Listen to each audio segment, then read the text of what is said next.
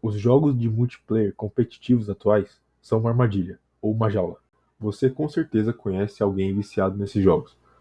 É, esses competitivos com base em ranking, tipo League of Legends, Counter-Strike, Dota, enfim, tem vários. Mas já se perguntou por que isso é uma coisa tão comum hoje? O que leva tantos jovens a ficar horas obcecados em aumentar um ranking num jogo que não faz diferença nenhuma na vida real? Ah, é por diversão, você pode dizer. Mas a questão é que a maioria nem se diverte mais. Só o que importa é ganhar. Eles veem o jogo, eles vêm subir de ranking com uma certa necessidade ou obrigação. A diversão pode nem estar ali mais. Então por que tantos deles se submetem a isso? Porque para eles é uma simulação que preenche um vazio. Um vazio deixado em todo jovem no mundo moderno. Glória. A busca por glória é algo que está dentro de todo homem. Tanto quanto sentir fome, sede ou sono. Por todas as eras, os homens buscaram maneiras de exercer o seu desejo por glória. E essa busca era saciada de várias maneiras, né? coletivas ou individuais, não importa. Só que hoje, a busca por glória se tornou algo distante e ainda superficial. O homem passou a substituir a glória real por uma simulação moderna, e o que faz sentir ainda mais vazio por dentro. Então, com uma vitória na ranqueada do League of Legends, ele se esvai na liberação de dopamina, por sentir que ele conquistou algo Senti que ele foi essencial para o time dele, os levando à vitória.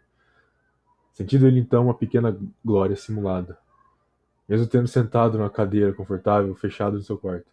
Ele fecha o jogo e depois de alguns minutos, aquele vazio volta para assombrar ele. O exato vazio que seria enchido por um sentimento genuíno de glória. Mas seria isso algo fabricado propositalmente ou só uma consequência? Esses tipos de jogos são feitos para atrair e prender esses jovens, isso é fato. Mas como eles fazem isso por meio dessa glória simulada, dando a eles uma momentânea dose de dopamina, para que eles continuem jogando e buscando essa falsa glória? Parece muito complexo para não ser intencional. Tem como eu responder se esse fenômeno foi causado de uma forma intencional? Não, não tem. Mas o que eu posso dizer é o resultado, que seria uma ou duas gerações de jovens presas numa falsa simulação de glória e conquista incapazes de se levantar e irem atrás da glória real, da glória eterna. Eles ficam presos ali, na fila, obcecados por um ranking. Olha só, vou deixar claro. Eu jogo videogame e bastante. Tem jogo aí que eu tenho mais de mil horas. O que eu falo é sobre esses tipos de jogos multiplayer, onde os rankings competitivos são o fator principal. E eu também joguei bastante esses jogos. Hoje não jogo mais, exatamente porque eu percebi isso. Porque, por bem ou mal, foram feitos para te prender de uma maneira psicológica. E a vitória nesses jogos é que nem a cenoura do burro. Ou melhor, como na alegoria do caverna de Platão.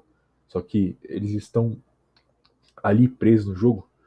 E se alguém tenta explicar para eles que eles estão presos ali naquele ciclo de vitória e derrota, eles te olham com aquele olhar morto, neutralizado. E só dizem: é divertido. E eu vou deixar bem claro aqui, para não pensarem que eu estou falando mal de qualquer jogo. Eu estou falando de um tipo de jogo bem específico. Eu estou usando League of Legends como melhor exemplo. Aquele jogo que é extremamente promovido pela mídia e a mesma mídia que está sempre falando que videogame deixa as pessoas mais violentas e, e que ao mesmo tempo esses jogos estão cheios de propaganda bem sutil ou não tão sutil assim que nem por exemplo Overwatch que agora é, sei lá parece mais parada gay simulator e que ainda por cima esses jogos usam os mesmos mecanismos que outros jogos para manter o cara preso ali, obcecado pelo ranking. Pelo menos no caso do Overwatch, a maioria já parou de jogar. Agora o jogo é uma espécie de bolha de lacração competitiva. É, mas o mesmo pode ser dito de outros, que, como eu disse, tem uma propaganda sutil, tipo League of Legends, é, que tem até campeonato só de mulher, hein? Que maravilha. É, em outras palavras, o jogo te prende e te enfia propaganda. Porém, Don't hate the player, hate the game. Eu não odeio o LoLzero, eu odeio o LoL. Até porque eu tenho uns amigos LoLzero aí e falo isso pra eles. Falo pra eles que eles estão presos nessa merda. De uma certa forma, eu diria que esses jogos são o equivalente atual de pão e circo. Do, um jeito que futebol era uns anos atrás, e por fim, né, toda era tem o seu pão e circo. Uma maneira de manter a atenção e impedir a revolta. Mas nesse caso, uma revolta mais específica uma revolta que, se iniciada, não tem volta. É a revolta dos homens jovens. Mas como então ele vai se libertar disso e ir atrás da glória real? Bom, de forma simples, João 8:32. E conhecereis a verdade, e a verdade vos libertará. A partir do momento em que ele reflete e vê a natureza real do que ele está fazendo, ou que alguém mostre para ele como ele está preso ali, aí então ele fará a decisão se ele realmente quer sair desse ciclo ou não. Porque às vezes você pode abrir a porta da jaula e o animal continuar ali que nem um trouxa. Então, digamos que ele escolheu a verdade e a liberdade. Ele desinstalou o LOLzinho do PC e agora quer algo mais. A busca pelo transcendente, a busca por glória. E ele percebe que não tem a mínima ideia do que fazer. E aquele vazio volta, e ainda pior, porque ele não tem mais o jogo para fingir que o sentimento não tá ali. Agora ele tem que lidar com o vazio da modernidade. Pensando em glória, você deve pensar num guerreiro levando seus inimigos ao desespero, uma representação pura da coragem.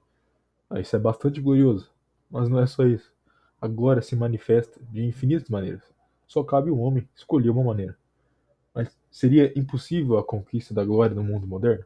Claro que não. Olha só como está no dicionário: glória, honra, fama que se alcança pelas virtudes, talentos, boas ações e por características excepcionais.